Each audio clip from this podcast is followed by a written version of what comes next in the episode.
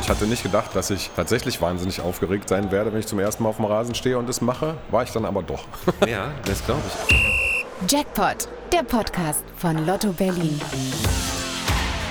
Der Lotto-Podcast zu Gast bei Hertha und Union. Zufall? Auf gar keinen Fall. Mitten im Derby-Fieber haben wir uns zwei Menschen geangelt, die jeder auf seine Art ihren Club verkörpern. Das sind Christian Arbeit, Stadion- und Pressesprecher bei Union Berlin und Manfred Sangel, den meisten wahrscheinlich bekannt als Moderator des früheren Hertha-Echo und mit Leib und Seele Herthaner. In dieser Episode geht es um Leidenschaft, Zusammenhalt und Lotto Berlin als Partner des Berliner Sports. Es geht um jahrelanges Engagement und gewachsene Partnerschaften, vor allem bei den beiden Leuchttürmen im Berliner Fußball, Hertha und Union. Ich bin Michael und ihr hört Jackpot, den Podcast von Lotto Berlin. ja, hallo. Ja, Christian Arbeit, ich bin äh, 48 Jahre alt, heißt also 1974 geboren und seit 1986 gehe ich zur Union. Ganz klassisch vom Papa mitgenommen worden. Mit 14 äh, Wie erste es äh, äh, 12. 12, 86. Ah, so. äh, äh, 74. 74 geboren. Äh, Ja, okay, okay. Mit, oh mit, Gott, mit die 12. einfachsten Rechner. Äh, Und äh, ja, äh, wie es dann so ist, der, der Papa geht gar nicht so, so oft oder ging damals gar nicht so Mhm. oft, jetzt, jetzt viel mehr als früher, aber ich bin sofort hängen geblieben und äh, habe mir nie irgendwie vorstellen können, ähm, dass ich hier jemals arbeite. Äh, zu DDR-Zeiten hatte man eh nicht die Idee, dass man im Fußball irgendwas arbeiten könnte, wenn man nicht Fußballer oder Trainer oder vielleicht noch Mannschaftsarzt ist. absolut. So, ja. ja. Ja, seit dem Winter 2005, 2006 bin ich Stadionsprecher hier und äh, das Erste, was ich damals moderieren durfte, war die Rückkehr unseres äh, bulgarischen Erfolgstrainers Georgi Vassiljev, der nochmal für ein paar Monate dann bei uns war und es war ein, ein Training auf dem Kunstrasenplatz, der freigeschoben war von Schnee und um, um den Platz standen 1000 Unioner und es war sehr, ein sehr schöner erster, Gut. erster Auftakt. So. Guter emotionaler Einstieg quasi. Absolut, So. genau. Ähm, ist der jetzt doch wieder an, oder was? Ich, ich würde es nämlich ist- sonst ich nur, glaub, das das ist die ist die Klimaanlage. Ne? Klimaanlage, ne? Ja, also wir ist, sitzen, weil das ist ja auch ein bisschen, ähm, das ist ja immer das Interessante auch. Ähm, Wir sind, wir sind, im natürlich- Pressekonferenzraum genau, des genau. Stadions Anhalten Försterei. Wir sind, wir sind vor Ort sozusagen und ähm, deswegen nur falls es wirklich jemand mitbekommt, dass es ein bisschen rauscht oder so. Es ist halt der modernen Technik auch geschuldet, weil wenn hier Pressekonferenz ist, möchte natürlich niemand schwitzen und deshalb ist die Klimaanlage an. So sieht's aus. Okay. ähm, heute wahrscheinlich eher Pressesprecher. Heute Pressesprecher, Geschäftsführer Kommunikation heißt das in, inzwischen, hat okay. also sich auch nochmal deutlich gewandelt von, von äh, 2009, wo ich dann hauptamtlich zum Verein gekommen bin, äh, zu heute. Man kann sich es heute kaum noch vorstellen, aber 2009 war das mit den Smartphones noch gar nicht so ein, so ein Thema und mit den ganzen Social-Media-Kanälen, das ging alles so nach und nach los und Genau. die, die Vielzahl der Kommunikationswege, die man bedient als Verein, gab es damals noch nicht in dem Maße. Ja? Und äh, obwohl es einem, wenn man es heute so erzählt, gar nicht so lange her vorkommt. Ja? Aber es ist, Aber äh, zehn es, es Jahre, hat sich äh, genau. deutlich verändert alles. Total. Und wir ja. sitzen heute hier im Pressekonferenzraum. Das passt auch gut, weil wir heute auch Pressekonferenz haben. Ah, sehr gut. Das heißt, wir übereilen uns ein bisschen. Ja, das ging so um die 10er Jahre ging das rum los. genau. Ich weiß aber nicht, wann das erste iPhone kam. Ich glaube, das war sogar 9 oder 10. Ist es in Amerika aufgetaucht? Ich hatte auf jeden Fall noch einen Blackberry damals. weiß gar Mit so es einem Stift? Mit, Äh, oder? Also es gab... ja, äh, den hatte ich glaube ich schon nicht mehr, aber es war Okay. auf jeden Fall noch mit so Tastatur. Und Es war also so- eigentlich aus heutiger Sicht auch völlig überflüssig, so ein Gerät. Also man konnte ja eigentlich... Es war die wundersame Ja. Variante, dass man auf seinem Mobiltelefon auch E-Mails schreiben konnte. Ja, das war ja. erstmal Große äh, Überraschung, Ein, ja. ein tolles Ding. Ob, ob das das Leben einfacher gemacht hat, ist halt die andere Frage zum Schluss. Äh, die Antwort lautet nein. Ja. Ne, vor allem so, wie wir es heute nutzen. Ne? So. Genau. Ähm, damit haben wir auch schon den nächsten Punkt geklärt, weil heute ist noch Pressekonferenz Mhm. und dann die Aufgabe als ähm, Stadionsprecher. Seit wann machst du das jetzt? Winter 2005, 2006, das heißt, das, das erste, wie gesagt, das, das erste, was ich mal moderiert habe, war ein Training und das erste Spiel war dann also im, im Winter 2006. Ich habe tatsächlich vergessen, äh, gegen wen das war, aber was ich, woran ich mich wirklich erinnern konnte, war, dass es sich angefühlt hat an dem Tag, als würde ich irgendwie auch neben mir stehen und mich selbst beobachten Ja, und, und dabei feststellen, dass eine Wendung, eine Redewendung, die jeder kennt, nämlich äh, mir zittern die Knie vor Aufregung, Ja. dass es die tatsächlich diesen Effekt, dass es den geben kann, obwohl ich damit selber nicht gerechnet hatte. Ich hatte nicht gedacht, dass ich tatsächlich wahnsinnig aufgeregt sein werde, wenn ich zum ersten Mal auf dem Rasen stehe und das mache. War ich dann aber doch. Ja, das glaube ich. Aber hattest du so Sprechererfahrungen? Also war, war das ganz weit hergeholt, dass du so eine Aufgabe übernimmst oder ist das eigentlich, liegt dir das ein bisschen? Ich hatte keine professionelle Sprechererfahrung, also ich kam jetzt nicht irgendwie vom Radio oder so, ja, sondern äh, es war so, dass ich bei der Moderation einer Veranstaltung, die ich aber eigentlich auch zufällig moderiert hatte, äh, beobachtet worden bin von Leuten aus dem Verein. Da waren, also waren Ja. Freunde von, äh, von Union, die hier, die bei Union damals gearbeitet haben, dabei und die haben mich hinterher angesprochen und gesagt, so sag mal, kannst du, kannst dir das nicht vorstellen? Ja. Und äh, ja. Ich schlafe mal eine Nacht drüber. Ja, so, ja, da gehört ja eine Menge dazu. Ja, Ja, voll, deswegen, Man, man, ja. äh, äh, die, die meisten Leute und auch ich äh, gehen ja nicht alleine ins Stadion, sondern gehört ja eine kleine Gruppe zu, unter anderem meine Familie und aber auch Freunde. Und da musste man mit denen erstmal drüber beraten, weil ja dann damit klar war, ich bin dann nicht mehr bei euch. Ne? Ich habe dann hier einen Job und äh, äh, stehe dann woanders. Vermisst du das? Würdest du gern mal wieder ein Spiel von deinem Verein sehen, ohne dass du was machen musst? Ja. Okay. Ich das, das, das- ist ganz oft, das ist wirklich, das sagen dir, also jetzt nicht nur Stadionsprecher oder so, so ohne Verantwortung war auch cool halt. Ja, auch über nicht zu viel anderes dabei nachdenken zu müssen. Ja, was hat das jetzt für eine Bedeutung, wenn jetzt das passiert und wie geht es demjenigen? Also vor ein paar Jahren haben wir mal ein Pokalspiel gegen Saarbrücken gehabt, auswärts, erste Runde. Ähm, und äh, da hat sich das so ergeben, da, dass ich tatsächlich die Möglichkeit hatte, mich die erste Halbzeit mal mit in den Block zu stellen wieder. Und es war super schön. Ja, das glaube ich. So einfach da mitzustehen und äh, äh, sich auch so ein bisschen dem hinzugeben. Und jetzt alle die Hände nach oben und ey, wir sind ja nicht neun Stunden hinfahren und dann passiert ja nichts und, und so. Und das war, war super. Und Ja. was wir halt relativ gerne auch machen als, als, als Team, als Abteilung auch, äh, die an den Spieltagen ja mit, mit unterwegs ist, ist, wenn sich die Gelegenheiten ergeben, beispielsweise wenn ein Sonderzug fährt, ja, dann fahren wir dort mit. Ja. Ja. und um einfach ein Teil dieses Erlebnisses auch zu bleiben und, und zu haben und, äh, äh, und, und uns nicht in so eine kühle, nur Professionalität äh, abzukapseln, ja, sondern äh, das Ganze lebt auch für uns von Emotionalität. Noch genießen auch ein bisschen, Absolut. oder? Also ich meine, Genau. das ist ja, es, zum Schluss ist ja immer noch Fußball. Absolut. Also cool.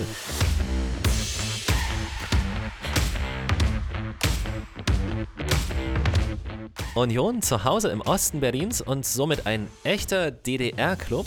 Aber kommt daher auch der Spitzname Die Eisernen? Das klären wir jetzt.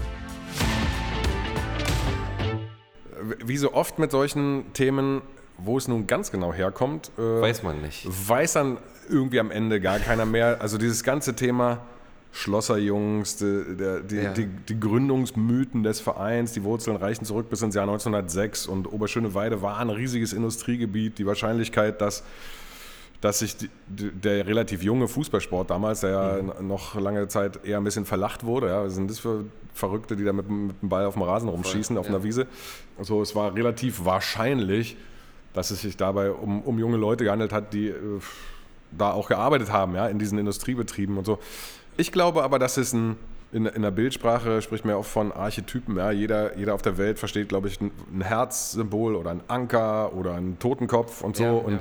und ich glaube, dieses, dieses Eisern Union ist, wenn man es dann hier im Stadion erlebt, äh, erklärt sich sofort. Ja? Also jeder, der das hier wahrnimmt, äh, hat sofort eine Idee davon, was es macht. Und Das ist so ein Spirit-Ding auch Genau. wahrscheinlich auch zum Schluss. Ähm, meine Assoziation war nichtsdestotrotz auch die ganze eiserne Vorhang-Geschichte halt oder so. Ah, ne? oh, so, witzig. Habe ich, nee, hab ich äh, wegen DDR-Zeiten, ne, Ja. habe ich gedacht, so wäre zumindest auch schlüssig. Mhm. Ähm, Wobei es im, im Fußball äh, für die DDR ja nicht ganz so gut lief. Ja, in, in, äh, also für die wenigsten Mannschaften. Union war keine Mannschaft, die, die regelmäßig irgendwie Wohin durfte. Äh, irgendwo hin durfte. Ja, Ja. Also dafür waren wir nicht gut genug. Ja. Also wir waren nicht für einen Europapokal qualifiziert im Normalfall. Es gab aber Klar, 1968 wäre es so weit gewesen, wenn es nicht den Prager Frühling gegeben hätte. Da hätten Mhm. wir als Pokalsieger ähm, letztlich mitgespielt. Aber es gab dann 1986 im Sommer, oh Gott, äh, alte Geschichten, ja, äh, die, den Intertoto Cup.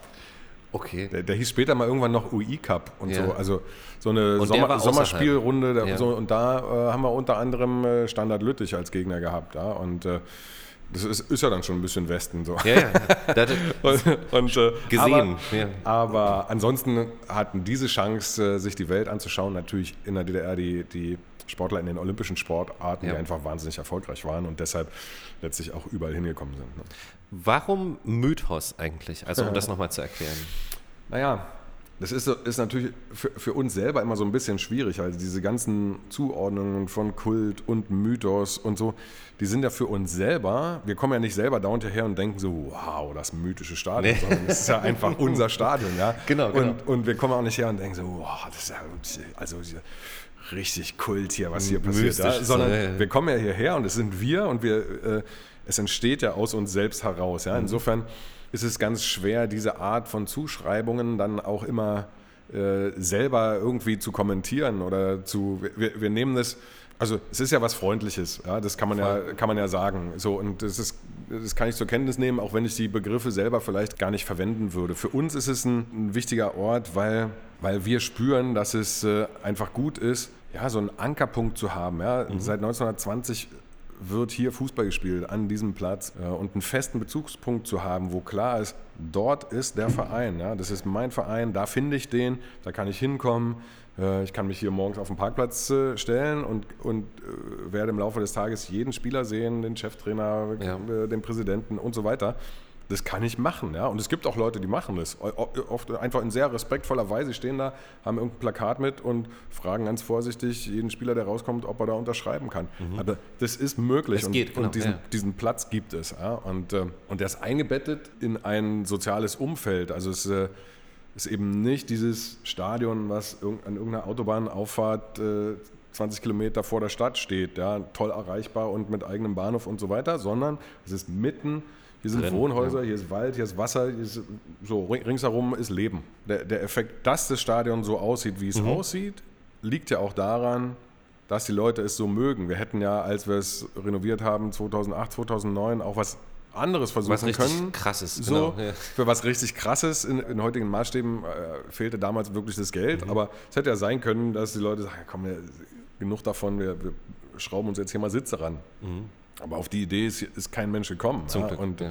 ja, die, die Dinge, die Wege kurz zu halten, die Dinge nah beieinander zu halten, ähm, fühlt sich gut an und, ähm, und deshalb entstehen sie auch immer wieder so. Ja. Ja. Bei allem, was neu entsteht, versucht man immer das Thema der, der Verbindung und der Nähe mitzudenken.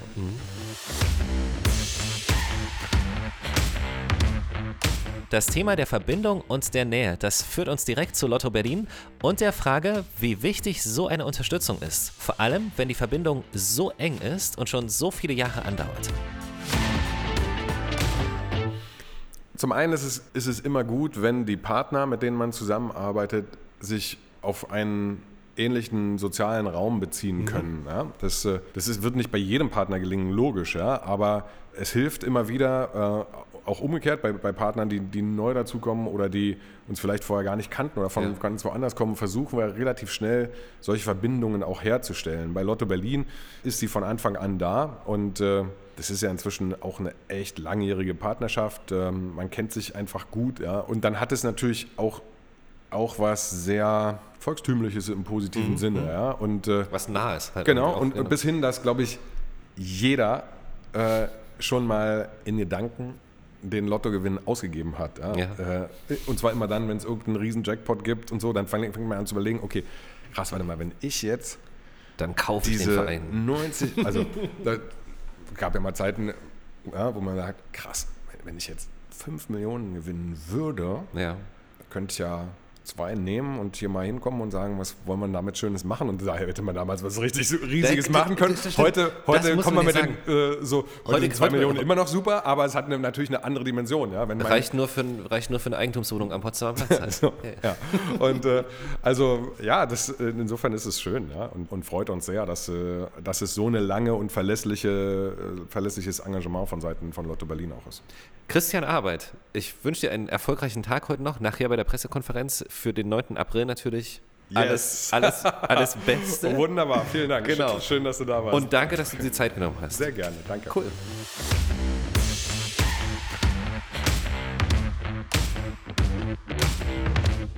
Es gibt Partnerschaften, die wachsen über die Jahre eng zusammen. Lotto Berlin und die zwei großen Berliner Fußballclubs Hertha und Union sind ein außerordentlich gutes Beispiel dafür.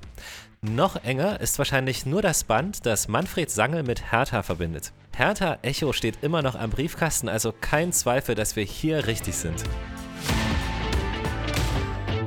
Ähm, das habe ich noch gelassen. Ähm, voll gut. Äh, meine meine E-Mail-Adresse lautet ja auch noch hertha-echo. Ja, ähm, ja. Äh, das, ja, Im Prinzip gibt es, also ich meine, das Herz schlägt ja weiter letztendlich für, fürs Hertha-Echo. Ja, also es gibt tatsächlich ähm, durch meinen äh, Freund, der das ja, äh, ich glaube, 28,5 oder sogar 29 Jahre mitgemacht hat, der kann sich da nun gar nicht trennen. Es gibt noch immer die Internetseite.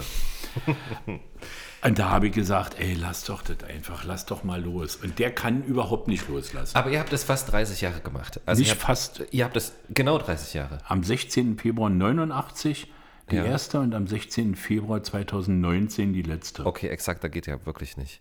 Also 30 Jahre Hertha-Echo gemacht. Ähm, das war, wenn wir es mal ganz kurz erklären wollen, das war ein eine Radiosendung, so muss man sagen. Genau, eine Fanradiosendung. Wir haben es immer so benannt, von Fans für Fans, mhm. mit Informationen rund um den Verein, ähm, mit allen Facetten, äh, nicht nur dem, dem Profisport, natürlich vorrangig dem, dem Profisport oder der ersten Mannschaft, aber wir haben halt auch über, über die, die Nachwuchsmannschaft, jetzt sagt man ja U23, mhm. oder auch die anderen Abteilungen. Und äh, da waren wir halt auch ab und zu zu Gast oder die waren dann auch bei uns im Studio und äh, wir hatten damals eine Gesangsabteilung, äh, das weiß eigentlich kaum noch ein Mensch, die bestand aus älteren Herrschaften. Überwiegend Männer, aber waren noch ein paar Frauen bei. Und ähm, in diesem Hertha-Echo haben wir eben halt nicht nur darüber gesprochen, wie wir in Borussia Dortmund mit Interviews äh, gespielt haben, also danach die Interviews geführt, und ähm, äh, uns hat auch interessiert, was passiert im Verein. Und dann sind wir zur Probe, zur Gesangsprobe der Gesangsabteilung von Hertha BSC gegangen. Und Kurt Lietz, so hieß der Vorsitzende, und das war eigentlich auch der einzige Hertaner, ähm, der immer sozusagen äh, die Fahne noch hochgehalten hat. Und das Erste, was der gesagt hat, wo wir in der Kneipe angekommen sind, wir trinken erstmal ein Bier, ne? Ja. Man muss ja die Kehle ja, ölen. Und der hat natürlich auch gehofft, dass ich da vielleicht mitmache. Da hat gesagt, nee, Kurt, dafür habe ich keine Zeit. Und ähm, habe das immer sehr bedauert. Die haben wunderbar gesungen, manchmal auch wunderbar falsch.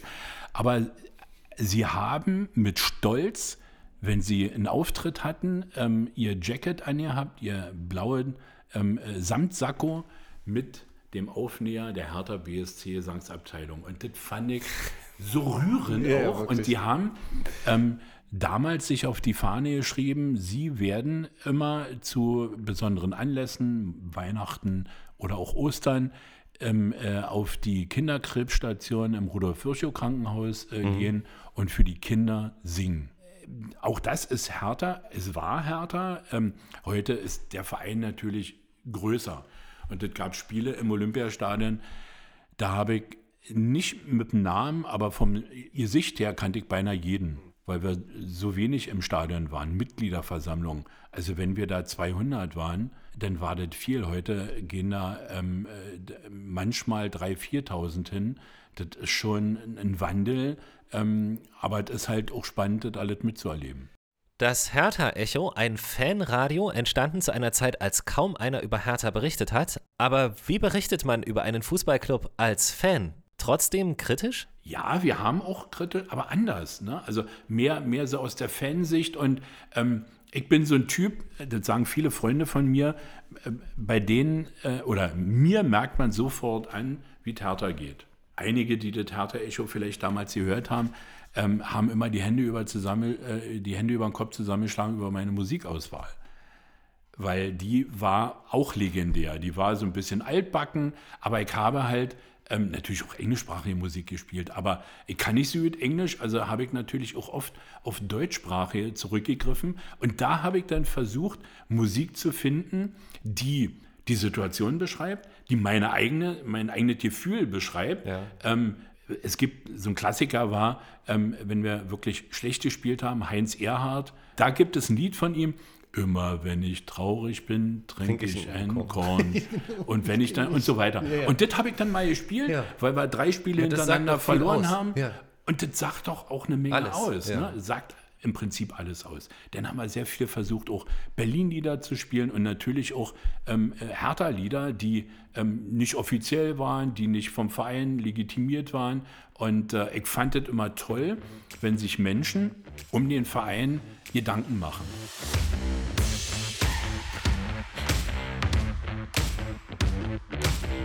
Auf der Hertha-Internetseite steht unter anderem Berlin ist für alle, Hertha ist für alle.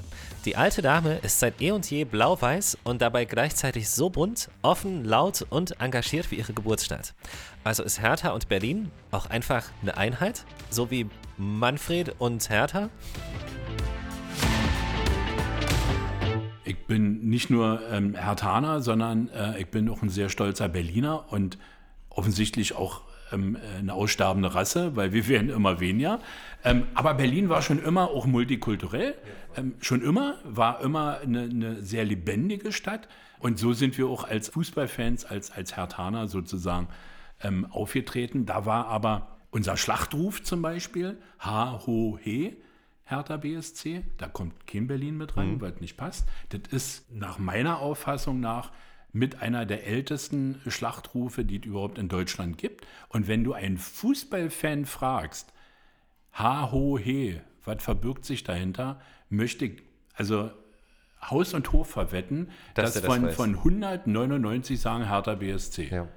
Ähm, leider äh, versinkt unsere Kurve zu schnell. Also wir Alten ähm, holen das HOH so ein bisschen aus der Socke über die Wade ja. und brüllen das so richtig aggressiv raus. Und die, ja, das verkümmert so ein bisschen. Hau Hertha BSC. Vielleicht, weil sie das Eiljahr haben, weil sie jünger sind und schneller reden, keine Ahnung. Ja, die Zeit vergeht ähm, schneller irgendwie. Ja, also ähm, das finde ich so ein bisschen bedauerlich, aber trotzdem ist das, naja, ein Alleinstellungsmerkmal nicht, aber ein besonderes Merkmal. Ein besonderes Merkmal oder auch besonderes Thema ist das Stadion, also das Olympiastadion. Wo geht da die Reise hin? Hertha ist ja dort Mieter und das Ganze ist ja auch oft Gesprächsthema, also sagen wir mal heiß diskutiert. Also zum Glück gibt es keine wilden Gespräche mehr, sondern. Aber gab es äh, schon. Also, oder? Äh, ich meine, die Leute, also, ja, ja, da also haben sich mit, viele mit, im Kopf. Mit, mit äh, wild meine ich, dass da in der Vergangenheit ein bisschen was schiefgegangen ist. Ah, okay. Ähm, ja. Äh, dass, ja, dass da in der Kommunikation eine Menge schiefgelaufen ist äh, zu Beginn, wo es äh, um die Diskussion ging. Zieht Hertha aus dem Olympiastadion aus und baut ein eigenes Stadion. Und dann hat sich ähm, eine Initiative gegründet, Blau-Weißes Stadion, auch wieder aus der Fanszene heraus ja. mit engagierten äh, Leuten. Und die haben sich tatsächlich, ja, erstmal diesem Thema angenommen und haben es geschafft, alle wieder an einen Tisch zu kriegen. Und zwar so, dass ähm, wirklich bis zum heutigen Tage Verschwiegenheit vereinbart wurde. Also äh, sie haben es geschafft, noch vor der Wahl mhm. mit den Verantwortlichen ähm, die, die Hertha-Leute ähm, äh, an einen Tisch zu kriegen und man hat sich angenähert.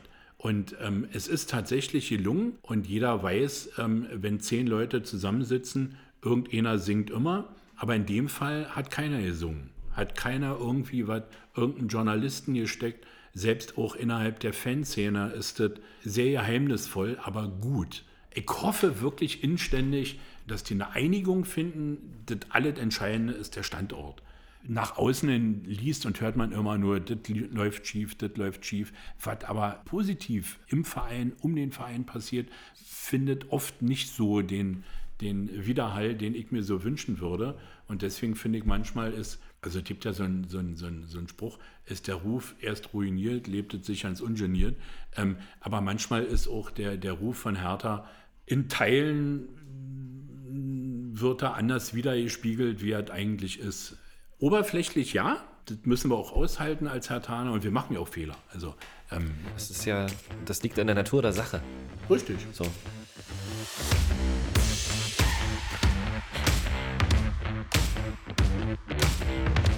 Lotto Berlin ist nicht nur die Bandenwerbung im Stadion oder das Logo auf den Tickets oder andersherum ist Hertha nicht nur ein Motiv auf den Lotto Berlin Quicktip-Karten, es ist eine enge Partnerschaft. Auch hier eine langjährige Verbindung, würde ich sagen. Du nimmst mir das Wort Nein, aus dem Mund, denn, denn, euer Laden begleitet den Verein Hertha BSC schon ewig. Schon ewig. Ja. Das, ähm, als Kind durfte ich das ja nicht, äh, aber mein Vater hat äh, Zeit seines Lebens äh, natürlich Lotto gespielt. Ähm, aber tatsächlich, ihr wart immer mit Beginn der Bundesliga und davor auch schon seit 1963 äh, auf den Eintrittskarten und im Programmheft. Wenn ihr spielt, träumt ihr von was? Oder ich meine, wahrscheinlich würdet ihr das Geld irgendwie auch mit Hertha in Verbindung bringen? Also tatsächlich gab es viele Jahre, also mein Traum war früher immer, wenn ich eine Menge Kohle bekommen würde beim Lotto, würde ich mir einen Plattenladen kaufen.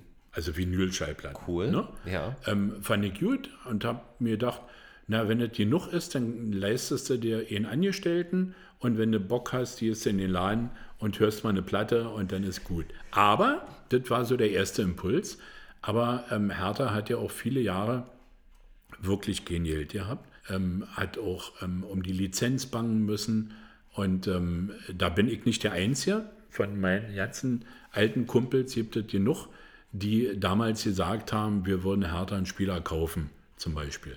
Und äh, dafür brauchst du ja schon auch damals eine Da Menge braucht Geld. man ein bisschen Geld, ja. Ähm, Und wenn ich jetzt ähm, äh, wirklich eine ne Menge Geld ähm, gewinnen würde äh, im Lotto, würde ich natürlich erstmal ähm, äh, aufhören zu arbeiten. Und äh, tatsächlich, also ich fahre sehr viel auswärts, nicht alle Spiele, aber ähm, sehr viele und würde dann natürlich erst recht jedes Auswärtsspiel mitmachen und dann wahrscheinlich so anreisen, dass man auch über Nacht bleiben kann. Nicht mit dem Bus morgens hin und mit dem Bus abends wieder nach Hause. Das ist schon eine ziemliche Tortur. Da würde ich dann mit Übernachtung machen und ähm, wenn es wirklich genug wäre, würde ich mich wahrscheinlich auch tatsächlich äh, bei Hertha engagieren Und einen Plattenladen. und Landladen. Vielen Dank.